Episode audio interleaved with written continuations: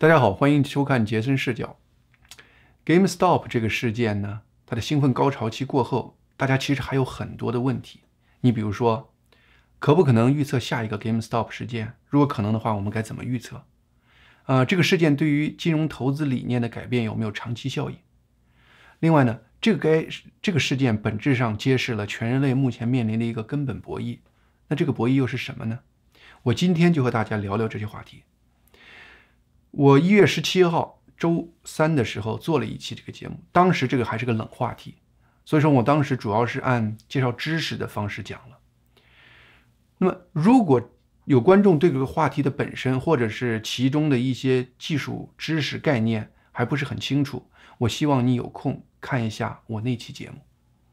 那么周三我做完节目，周四一觉醒来发现，哇，这个话题变成了华语世界的一个大发酵的热门话题。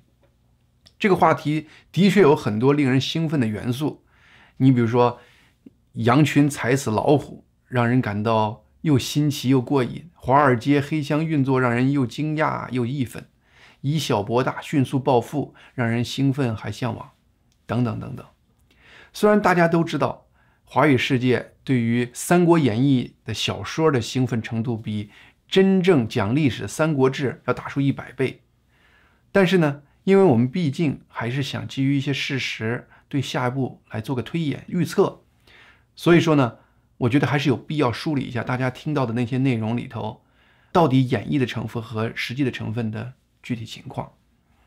我们知道，周四散户使用的交易平台，其中最突出的有一个平台叫做 Robinhood。这些平台呢，突然在星期四不让大家再买 GameStop 这样的股票了，那只许卖。那么直接这样的后果呢，就是把整个 GameStop 这个股价在周四的时候从将近早上五百块钱美元一直打到不到两百美元。这种华尔街史无前例的做法令很多散户非常愤怒，因为这明显是在打压这个股票。你只许卖不许买，它只能往下跌。这也让呢美国水火不兼容的两个。党共和党和民主党居然同时口诛笔伐这样的行为，甚至呢，一些股民针对 Robinhood 还采取了一些集体诉讼、法律诉讼的这种情况。当然了，面对这种巨大的来自他的用户、来自政客方面的压力，Robinhood 呢不得不答应在周五允许客户限量购买 GameStop 的股票。那么，Robinhood 周四为什么会做出如此愚蠢的一个决定呢？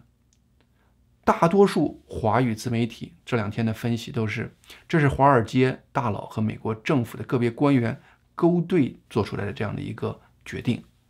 持这种观点的事实依据是什么呢？我们知道，Robinhood 这个网站，它实际上是面对散户的一个交易平台，而这一次的话呢，散户正是通过像 Robinhood 这样的一个平台，直接针对像 Melvin 这样子的资金管理公司这样的对冲基金实施攻击的。而 Melvin 这个公司的话呢，在整个被大量攻击之后的话呢，几乎快就撑不住的情况下，他不得不向一个另外一个对冲基金来求助。那个对冲基金呢，就叫 Citadel。而与此同时呢，Robinhood 作为一个免费给用户提供交易的这样的一个免费平台，它的钱从哪儿来？它的钱主要是从另外一个公司，这个公司叫做 Citadel 证券啊，注意也叫 Citadel。但是它叫 Citadel 证券，它大部分的钱是从这个客户来的，因为这个客户呢买它的买卖流量信息，一个叫做对冲基金 Citadel，一个叫做 Citadel 证券，这两个名字都有个 Citadel，大家就混了。其实呢混也是有原因的，因为这两个公司它有个共同的老板叫做 Ken Griffin。另外的话呢，目前刚刚被确认成拜登政府财政部长的叶伦，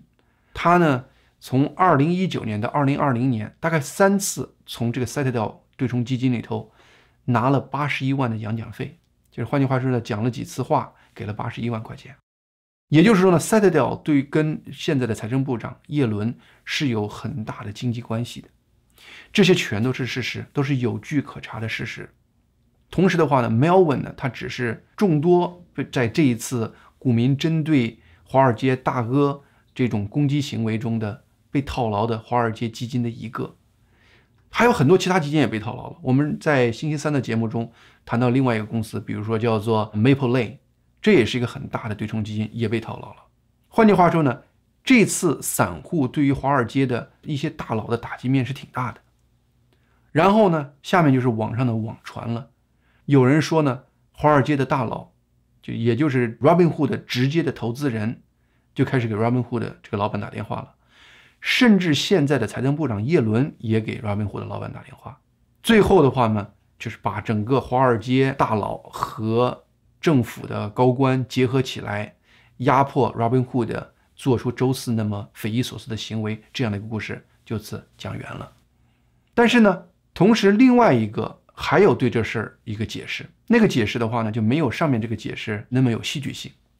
下面这个解释的话呢，简单的解释就是说呢，Robinhood 周四停止用户购买 GameStop 这样股票的主要原因是因为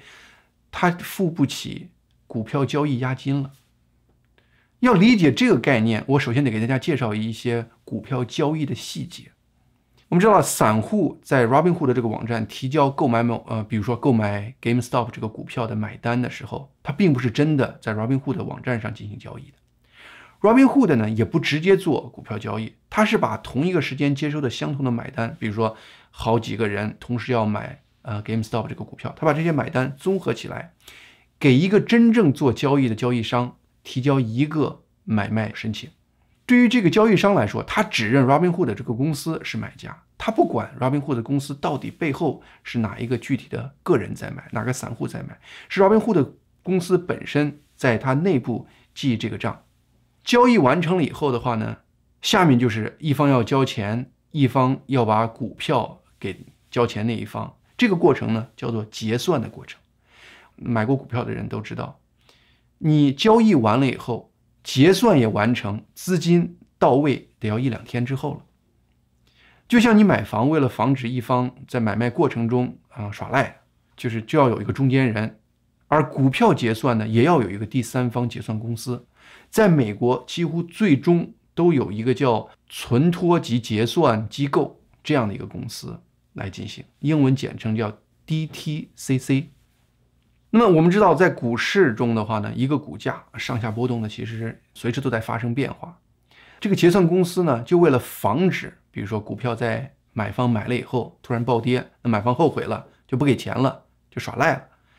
那么这个存托及结算机构呢，就需要买方在他的账上要存一些押金，所以说呢，这是他一个保证这个交易完之后能真正实现结算的一个保障。那么这个买方提供的交易押金的数量是怎么定的呢？你不能要的无限大，它实际上是有一个计算公式的。这个计算公式里头有一个非常重要的参数，叫做风险价值，英语叫做 value at risk。简称 VAR。如果一个股票价格上下波动的很大，那么它的风险价值就会提得很高，相应的要买这个股票的押金也要提高。那么据说在周四的时候呢，美国这个存托及结算机构就突然把 GameStop 的押金要求提得特别高，结果搞得呢，Robinhood 就表示他没有足够的押金来满足这个新的押金要求，所以他就不能再代购，呃，去买 GameStop 这样的股票了。那么周五的话呢，为什么 Robinhood 又允许限量购买呢？是因为他紧急借到了十亿的紧急资金，来补充他的交易押金。当然了，这个技术性的解释也不能完全说明其中没有华尔街大佬幕后操作的因素，因为呢，后面就很多人要求这个存托及结算机构提供他对于 GameStop 的风险价值计算的这个方法，以确保呢整个过程是透明的。但是呢，存托及结算机构就是没有回应，而且呢，Robinhood 周四借不到钱，把整个 GameStop 最火那个风头硬给压过去了，结果周五借到钱了，难道这一切纯属是巧合吗？要回答这些问题，一个公正透明的第三方的调查就显得很重要。但是目前美国政府官员和华尔街之间千丝万缕的关系，就真有调查？又有谁会真的相信那个调查是真正公正透明的呢？不管那个真实的原因是阴谋勾结、黑箱操作，还是单纯的技术原因造成的押金不足，那个调查我们先不管了。但是呢，我们会惊讶的发现，两方面的结果都是一样的。结果是什么呢？都是原本乘胜追击的这些散户被华尔街提供给他们的这种平台，也就是 Robinhood 的这样子的交易平台，也就是他们打仗用的这个战车，给陷害了，搞得人仰马翻的。而眼看着就要崩溃的那些华尔街对冲基金，却得到了周四那个绝好的喘息机会，让他们能够重整阵营。这种不管是阴谋还是阳谋。结果对于散户都一样的奇特现象，的根本原因是什么呢？就是一个，就是目前整个华尔街的运作机制是中心化的，而整个那一群人，不管他是什么角色，都是一群人。目前华尔街交易的整套系统，从交易服务提供者叫交易的实施的地方，到交易最后完成的这个过程，都是中心化的。你就包括刚才我们说那个结算机构那儿的人和那些大银行的人，几乎都是今天在这儿的工作，明天到那块儿是一群人。所有这些现有的华尔街的这些体系，它是中心化的，而且都依附于少数这种精英操作的这个中心化的体系。这个以华尔街为代表的中心化的金融体系，最开始呢，它建立其实就是很简单的一个服务行业。为了便利实体经济发展融资的一个服务角色，但是因为它处在整个金融运作的中心，目前呢，它已经转变成直接控制全球经济的主宰者。近些年呢，甚至有些华尔街的投资人，嗯，他有个名字叫做积极投资人，他已经不光是给你投钱了，他甚至直接要做到你的董事会里头，直接要参与你这个公司的日常的运作管理。包括决定你这公司要不要裁人，包括要不要你这公司和别的公司合并等等等等。所以说呢，华尔街的手已经伸到了各个公司内部，而且呢，他们不停的玩花样。你比如说，二零零八年的全球金融危机，就是他们玩花样翻新的那种金融产品，就是次贷，最后造成的后果。但是呢，因为他们已经是人类经济运行的中心了。各国都不得不在二零零八年，当时整个金融危机中，这些大的公司都摇摇欲坠的时候，大的银行要摇摇欲坠的时候，那些各个国家呢，又不得不认为他们实在是太大了，而不能让他们垮掉，也就是英语说的 “too big to fail”。所以说呢，各国对他们只能是积极救助。但是呢，他们。目前这些金融机构以贪婪为主要动力的这种运作机制，从根本上讲是不可能形成一个完善的、没有漏洞的金融体制的。因为呢，全球金融系统就是一是一个非常复杂，而且是一个非常动态的体系。如果里头的每个部件都是为了贪婪，而且互相结合着，使得这利益更大化的时候，这个体系一定会出现漏洞。你就比如说这次 GameStop 事件。根本原因就是散户居然从卖空这个被金融行业看成是最常规、最古老的操作中挖掘出一个癌症基因来，而成功的发动了这一次史无前例的以小博大的成功攻击。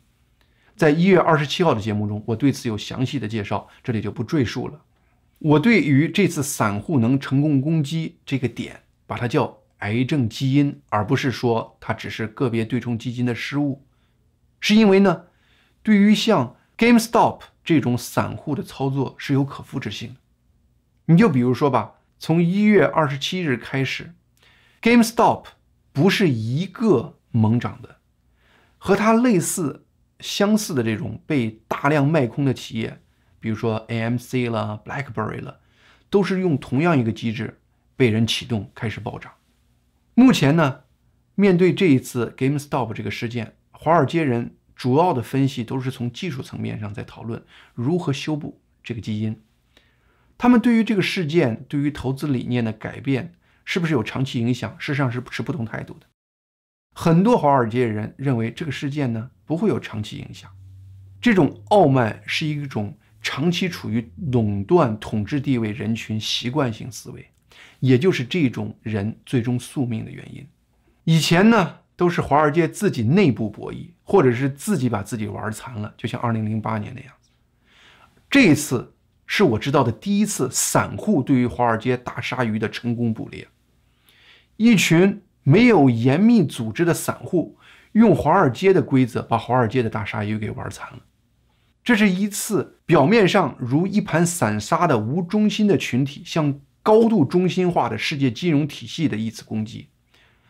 我把刚才那个话再强调一次，这是一次无中心对于中心化的攻击，这是一个零的突破。它清楚地展现给我们，宇宙有这样的智慧，让一盘散沙的无中心的一个群体，在一次战役中击败了人类。最高智商群体设计出来的高度中心化的体系，这就是这一次 GameStop 事件的本质所在。它其实呢是给精英用那种自我设计的方式来解决人类面临问题这样子整体思维方式的一种提醒，或者是一个警告。如果呢你从这个角度来看，GameStop 事件其实不是一个孤立事件。你就比如说。比特币这样的虚拟货币其实是另外一个例子。比特币呢，截止一月二十四号，全世界比特币的总市值已经达到了六千多亿美元。如果它这个数字是一个国家的 GDP 的话呢，它在全球排第二十名，超过波兰、泰国、瑞典、比利时这样的国家。而比特币是个什么东西呢？它不过就是二零零九年，也就是十二年前出现的一个无中心的，在互联网上用软件实现的一个算法。人们为什么愿意给这个几乎是虚无的东西赋予这么高的价值呢？有人说啊，我可以用比特币买东西，啊，我可以用比特币转移资金。但是呢，我说这些说法都非常牵强。原因是什么呢？你去看看比特币的价值的时候，你就会知道，它上冲下跌的让人发疯。它冲能冲到三万五千，跌能跌到就是前一段时间跌到七八千。这种是不断的变化价值的东西，你去买东西，你去转移资金，风险是非常大的。所以说这种说法是不成立的。那有人也说了，就说呢，它就是人们炒作的一个工具，就是人就想赌博，它就是赌博的一个载体。但是呢，这还是没有回答我刚才提的那个问题，就是为什么大家偏偏愿意给这个东西身上付那么高的价值？特别是在过去这一年的时间，比特币在过去一年涨了四倍。现在每个比特币的价值已经从去年年初的八九千块钱涨到了三万五千美元。为什么在过去这一年比特币涨得这么厉害？核心原因是，因为在过去这一年，以疫情为借口，世界各个国家的中央银行开始无节制大量印钞票。我们都知道，中共政府以启动各种铁公鸡基础建设项目为由，大量开始再次印钞票。而其他的民主国家以社会福利的方式，在企业不开门、人们没有工作的情况下，政府仍然大量的印钞票来发钱给老百姓。以前我们知道了，美国政府要出一个什么支出的项目，它有一个基本的原则，叫收支平衡原则，就是说呢，我要花这笔钱，至少我在出这个政策的时候，我要说我怎么样子来支付这笔钱，要么是节流，要么是增加税收。但是呢，我们知道，二零二零年三月份，川普政府当时搞了一个二点三万亿的叫做这个疫情的纾困方案。当时呢，是我知道的第一次这么庞大的一笔花费，没有任何一个问我们该哪一笔钱来还这笔钱，就是当时全部的人一致同意，我们就让中央银行印出这么多钱。当然了，那个时候是有理由的，因为当时美国政府在三月份的时候，几乎是要求全民停止下来，不要出门，希望呢靠短短的，比如说两个星期、三个星期，把整个这个疫情控制住。所以说，当时川普政府也说了，说呢，因为我们让老百姓在家了，所以说呢，政府有责任由自己背负这样的一个债务来养老百姓这段时间。目前的话呢，已经一年了，经济在各个地方已经进入逐渐开放的状态了。比如说，好多州也学习了教训，就不准备再关闭了。但是呢，就在这样的背景下，拜登政府仍然在商量一个更大的一个纾困计划。而且更可怕的是，前一段时间，左派政府搞了一个数目极其庞大的一个绿色新政。当时呢，主要是因为这个钱要花很多很多多少万亿的钱，很多人这是不可思议的。但是这些左派政客说：“你看。”嗯，我们能在纾困方面可以一下就印出两万多亿来，那为啥绿色新政我们能搞呢？绿色新政十万亿、八万亿的，我们可以印呀。其实这已经开了一个可怕的先河。当然了，印钱这事儿不光是美国在做，日本也在做印日元，欧洲也在印欧元。所以说呢，与其说目前人们对于比特币这样子的无中心的虚拟货币的信任是一种疯狂盲目的表现，更不如说呢，人们对于比特币这种虚无货币的信任，其实反过来是人们对于各个国家有中心的这种中央银行行为已经完全不信任的一个展现。比特币呢，与其他无中心的虚拟货币不断增值。同样可以看作是在人的心目中一种无中心的概念，对于中央银行这样子的中心银行机构的一种冲击。这种中央银行的这种价值在人心目中已经越来越弱了。目前人类的一些精英和统治阶层呢，借着疫情，在不同的场合用不同的方式，都提出了一个大重置这样的一个概念。法国的总统麦克龙在讲，加拿大的小土豆总理也在说。美国的很多政客也在讲，那么习近平也在讲。当然了，呃，习近平用他自己独特的语言体系，不把这个叫大大重置，它叫做人类命运共同体。说法不同，根本上大约都是一个意思。他们都要在一个全球化的大背景下，以全球气候暖化为他们的第一个目标。他们呢，准备用。人类自我设计的这样的一个思路，从上往下的来建立一个全人类新的秩序，这种前所未有的全人类中心化，必然会遭到全人类从下往上的这种无中心的草根运动的强烈反抗。所以说呢，我看这种中心化和无中心的这种对抗，将会是人类未来一段时间面临的一个最根本的博弈。是我们话说回来，回到我们这个主题，对于一般的散户来说，可能更关心的是我们在开始提出来的那个比较实际的问题，就是我们有没有可能预测像 GameStop 这样的事情？那么如果能预测的话呢？怎么预测？我先不说能不能预测，我跟大家先共享这样的一个一群鱼游动的这个视频。你看这完这段视频以后，你能不能告诉我？在某一个时刻，你给我预测一下下一个时刻鱼群往哪游。我不知道你是怎么想的，但是我看了很久以后，我基本上的结论是我根本无法预测这个鱼群瞬时间它会往哪游。其实呢，一个巨大复杂的无中心的这个群体的运作细节，我们人类目前没有一个现代科学研究它可以准确的描述这样。当然了，也不是百分之百完全。不可预测。我们回到一个具体事件，你就比如说回到这个 GameStop 这个事件里头。GameStop 我们知道，当时是挑动这个事件的是有一个叫 Reddit 的，上有一个叫 Wall Street Bets 这个股民散户讨论组最开始挑起来的。有人说呢，好像这个散户群对于特斯拉和 SpaceX 的创始人 Elon Musk 的暗示非常关注。也就是说呢，也许呢，你关注类似像 Elon Musk 这样人的相关言论。可以给我们预测这样子人群的行为提供一个方向性的指导。这种说法其实是有一定证据的。你就比如说，有人发现一月二十七日，GameStop 股票一下子一天涨了百分之一百三十四。原来回看的时候，你会发现，很多人认为这个主要的推动力之一呢，事实上是伊隆马斯克在一月二十六号下午发了一个字的一个推文，其实是有关 GameStop 的。这个事儿不是孤立事件。另外一个是，伊隆马斯克在一月二十八日在他的推特的个人介绍中，就专门加了一个比特币的标志。结果第二天，比特币的价格就上涨了百分之十五，结果让很多比特币做空的一方遭受巨大的损失。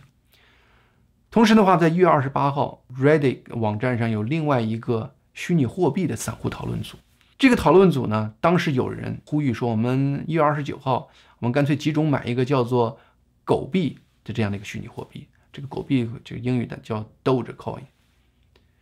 结果呢，他们这个讨论呢，好像也被伊隆给呼应了，因为在伊隆在一月二十八号下午又发了一个小狗的一个 有小狗的一个假的杂志封面，而且把这个封面上一个时装杂志 Vogue 的名字改成 Dog，好像让人感觉他在推狗币这个事情。结果果然。这个狗币的市值在第二天一月二十九号一下就飙涨了三点八倍，目前市值一下达到了六十九亿美元。其实这个狗币本开始就是一个一三年几个人开玩笑搞的这样的一个虚拟货币，结果目前居然承载了六十九亿美元这样的一个市值。所以说呢，伊隆马斯克在整个这些散户的运作过程中，好像是起了一定的指向性作用。所以就连《纽约时报》都不得不承认，他有个文章特意说了，叫伊隆马斯克在 GameStop 传奇中。成为一个反建制派的英雄。是的，伊隆·马斯克他惊人的成功和他桀骜不驯的行为方式，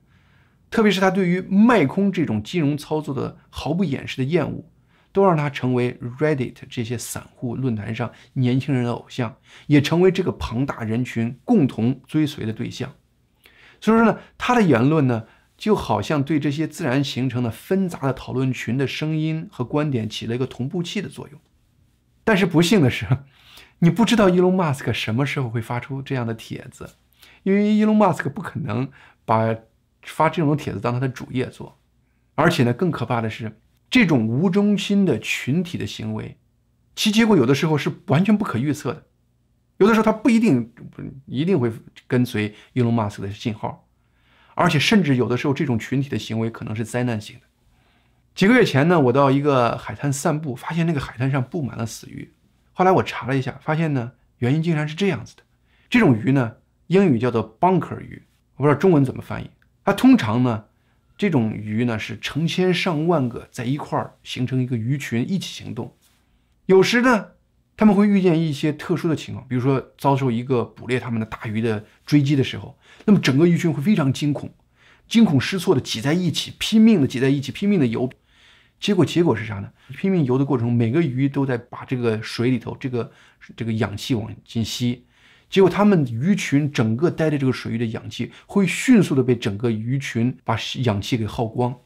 那么其结果，整个鱼群就在一个没有氧气的水里头都活活憋死。当然死了以后，这个鱼就冲到岸上，就是我看到那个海滩上那个很多死鱼。让人奇怪的是，如果你真正去读历史，你会发现。类似的事情，人类也会发生。例如，历朝历代末年的时候，都会有很多管理松散的、领袖不明确的民变集团，他们如黄蜂一般掠过一些地区，在起到动摇建制派这个政府的这个基石的作用之后呢，他们又会以不同的方式消失掉，比如说被其他的势力收编，或者说被其他的势力消灭，或者说在自相残杀中消亡。未来人类社会呢？所以说呢，不可能是目前所谓的这些精英阶层提倡的从上往下的大从治的结果，也不可能是完全无中心的这种散民的汇集。对于未来呢，其实我不担心，因为我坚信神对人的慈悲安排。好，我们今天节目就到这里。你收看的是杰森视角，欢迎你订阅这个频道。